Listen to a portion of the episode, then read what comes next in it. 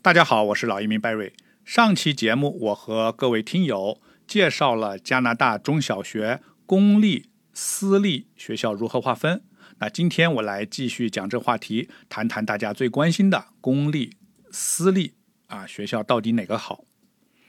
其实呢，这个话题无解，因为各有优势啊。我的建议呢是不要一味的追求排名、分数、知名度等等。那孩子的成长只有一次，在择校方面呢，家长应该啊设身处地的为孩子着想，和孩子坐下来，客观的分析一下孩子本身的情况，为他选择。啊，最合适的学校啊，不仅仅你要对比各个学校的不同啊，同时更重要的是要考虑为孩子考虑一下来到加拿大啊会遇到哪些问题，那遇到这些问题如何克服和解决啊？如果啊自己解决不了，到哪里呃向谁求助啊等等啊？切记呢，就是家长给孩子安排好了一切，孩子朦朦胧胧的来到异国他乡，会迟迟的无法适应。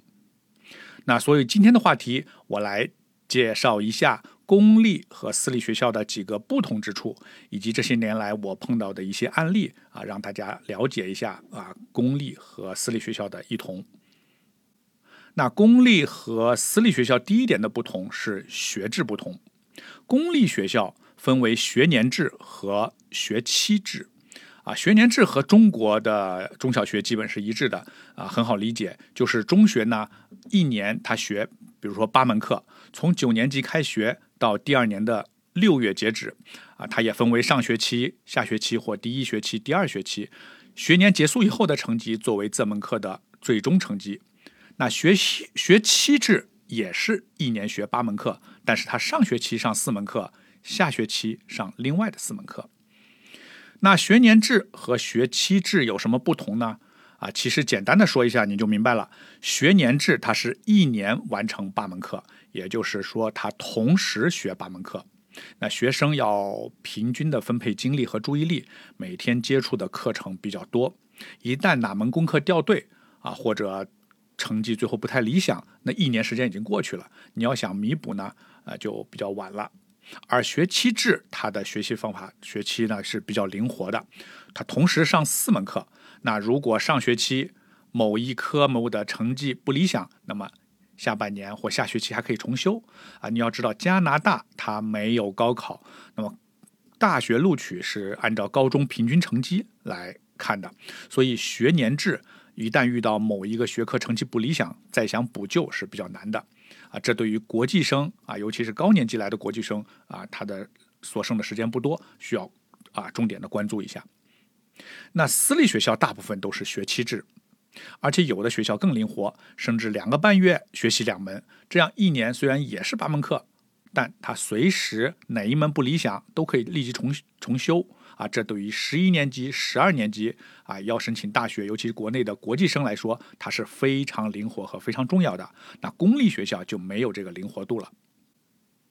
比如我的一个监护学生艾米，她是高二的时候从北京朝阳外国语学校转学到加拿大，以本地身份申请大学。那经过和孩子家长共同分析，选择了一所加拿大的私立学校入读十一年级。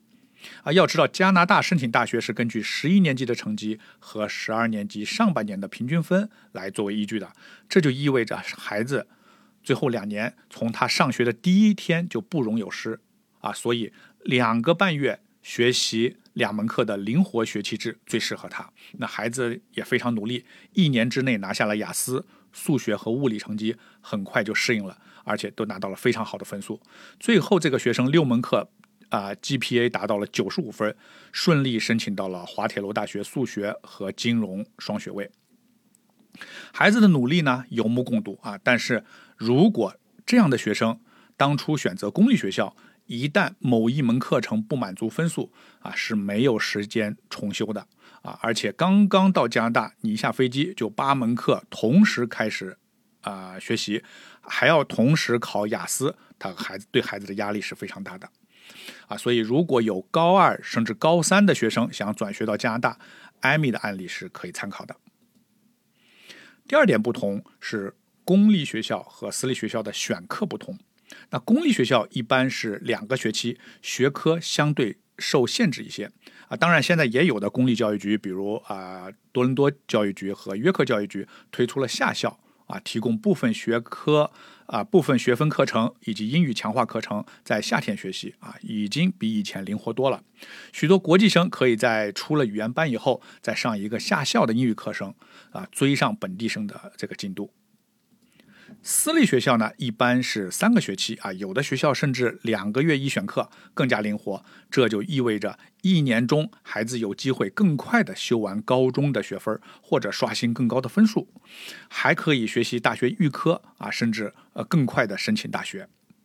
那我再举一个例子啊，这个孩子叫 Linda，是在北京读完初二，那初二呢对应到加拿大，他来加拿大啊读九年级，那孩子是非常自律的。公立学校，他来了以后先上公立学校，公立学校的成绩也很好。但是呢，他上了，他开始上了一个学期啊，就半年以后，他就觉得在公立学校呢学习呢太宽松，在学业方面吃不饱啊。而学校呢，啊，公立学校也没有什么其他的选择。那九年级毕业的时候，家长就找我沟通，说孩子的主动学习能力和意愿很强，那公立学校已经无法满足，希望我们帮他申请一所啊要求更高的私立学校。那么我们帮他选择了一所多伦多的一个私立学校，要求很严，入学过程非常艰难。这个孩子考了两次啊入学考试，他入学考试考了两次才勉强被学校接纳。那这个学校这个校长呢跟我透露啊，就是录取琳达呢。啊，对他来说也是比较，也这个决定也是比较有挑战的。这个孩子呢，他面试，还有他在公立学校的成绩，以及公立学校的这个推荐信，还有自己写的作文，都很打动这个校长啊。但是就是考试成绩不理想，没有达到这所学校的基本要求。后来我反复和校长介绍孩子的情况，终于获得了学校的录取。Linda 也很争气。十年级就出了语言班，和本地孩子一起读十年级本地英语，追赶上了进度。十年级结束的时候，获得了荣誉学生的称号。十一年级已经选修了不少十二年级的课程，还拿回来了一些奖状。那每个月我接到了学校 home teacher 的电话，老师对孩子都是很多的夸奖、赞扬、鼓励啊，所以。呃，这个孩子让我感到是非常有信心的。那么今年九月份，这个孩子就要入读十二年了，啊，我认为他可以毫无悬念的被加拿大任何一所大学录取。啊，他所需要决定的呢，就是上哪所大学读什么专业了。那像 Linda 这样的目标明确、自律啊，学习上对自己有严格要求的孩子是非常适合来加拿大留学的。那第三点是上课时间的不同。加拿大的上学的时间是比国内宽松的多。公立学校一般是早九点到下午三点半，或者是早八点半到下午三点，错峰上下学。那么放学以后是时间是自行安排的。公立学校的作业不是很多，所以很多家长呢比较头疼放学以后孩子的安排。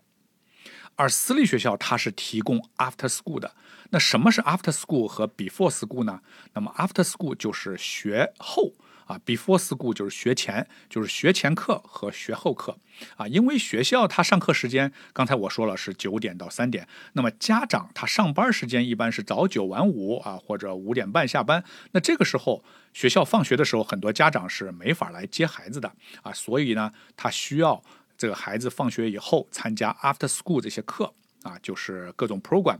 那还有的家长呢，他上班的时间很早啊，这种家长呢就要给孩子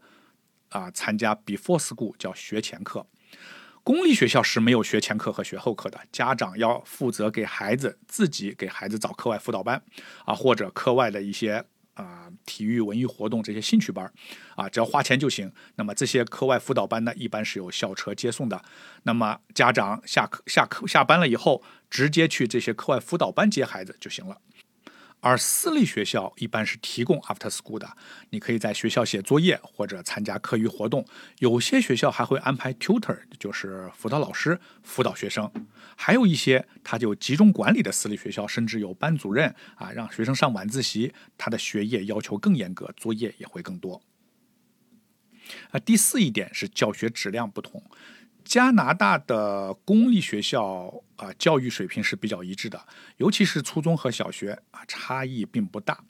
啊。但你如果想要申请一些社区好、地理位置不错的学校，还是需要提前规划的啊。比如有的家长他会卖掉自己的房子，搬到所谓的学区房啊，就是为了孩子能上附近的好学校啊。这里是指好的公立学校。那加拿大教育局没有官方的学校排名啊，但是加拿大有一个机构啊，叫非官方机构，就叫西门菲沙研究所，它每年会根据学校的考试成绩进行排名，就是这个非官方的排名报告啊。成为不仅仅是华人追捧的一个学校排名的红宝书啊，也是很多重视教育的其他族裔家庭的一个参考的标准。而私立学校它的教学质量参差不齐，那选择私立学校，你更要看重它的规模、历史、学生数量、升学率，还有校园的硬件设施、学生反馈等等。啊，如果能进行学校的参观，有个直观的感受就更好了。啊，切记听从一些从来没有来过加拿大啊、没有考察过学校的一些所谓顾问的建议。第五啊，学生的管理。公立学校呢，它要求学生的自觉性更高一些。放学后呢，也是要求学生自己安排学生时学习时间。平时即使开家长会发成绩单，也不会和家长沟通。某个孩子的学业表现，那高年级时候如果遇遇到学业不足，自己寻要寻求校外的培训机构和老师的帮助，啊，当然如果孩子在学习上啊主动问老师。老师也是乐于帮助的，这没问题啊。但是呢，咱们啊中国啊，尤其是国内啊来的孩子，普遍呢比较啊害羞啊，主动寻求老师帮助的学生不多啊，缺乏互动性啊。比如我的一个新移民朋友 Jerry。孩子就读于公立学校，他第一次参加孩子的家长会，做了很多准备啊，打算好好问一下学校的教学情况和自己的孩子在学校的表现啊。可是两个小时家长会开完。呃，校长和老师啊，一句关于学习的事情都没有提啊，说的都是呢啊，公立学校说的都是啊，今年学校啊参加了什么体育赛事啊，学校的篮球馆啊如何呃进一步维护，以及社区如何互动等等啊，拿到成绩单呢啊也没有排名啊，因为这是个隐私。那私立学校，你去私立学校，它规模要小一些，对每个学生的关注更多啊，所以在学生管理方面更加严格。学校也会根据学生的不足额外给予帮助，并且他会及时跟家长联系啊，经常的啊，基本上每个月或每几个月就会跟家长联系。另外呢，就是在私立学校在申请大学的时候，他是会专门配辅导老师帮助学生申请学校、选择专业。啊，递交申请等等，啊，那我监护的就读于私立学校的孩子，定期学校都会有 home teacher 啊，相当于国内的班主任这种啊，他会跟我沟通孩子的表现，每个学期的这个 report card 的就是最后的考试成绩都会非常详实和仔细。啊，虽然学校没有排名，但是他会告诉你啊，你这个班级的平均分是多少，最高分是多少，还有你的分数。所以，他即使没有排名，你也大概可以了解自己在班里的这个上下的水平啊，做到心里有数。第六点就是学费。那公立学校啊，对本地学生当然是免费的。他如果你是呃国内来的啊。国际学生公立学校，它收费就是一万四加币左右啊。中学呢，啊，公学小学是一万四，中学是一万六加币左右，每年会涨一些。那私立学校要更贵一些，普通私立学校，呃，学费至少要两万，中学是两万五啊，这些都是加币。那顶级私立的费用就更高了啊。但是有一种情况，如果你是呃，如果父母是来加拿大学习的，父母是来加拿大有学签或者工签，那这样的孩子，你在加拿大是可以呃读公立学校的话，是可以跟本地学生一样，是免费入读公立学校的啊。所以有一些呃有这样身份的家长选择公立学校的性价比优势会非常大。好，那以上就是我个人对私校和公校的区别的总结。那我身边的朋友还有我的客户，有在加拿大上私校，有的选择上公校啊，也有的选择上教会学校啊。我知道的有一些考上哈佛、斯坦福大学、马里的孩子，有的就是公校毕业的。而且听他们家长介绍，孩子上学都没怎么操心啊，也不是他们也不是到处送孩子到处去补习的那种，孩子自己就知道抓紧学习啊。当然了，私校孩子那考上名牌大学的比例更高啊，但是私校它本身的孩子的生源啊，本身的生源质量就好啊，所以呢，啊，我个人认为，无论私校公校啊，都能培养孩子啊。当然，总的来说呢，啊，如果钱不是问题，而且孩子喜欢私校的氛围啊，或者说孩子呢是属于那种啊容易受周围环境、受同学影响的那种性格，那也许私校更适合您的孩子啊。但是无论您选择私校还是公校，千万不要认为把孩子送进学校就完事儿了。那父母平时在家里的教育啊、关心以及言传身教等等啊，也同样是不可缺少的。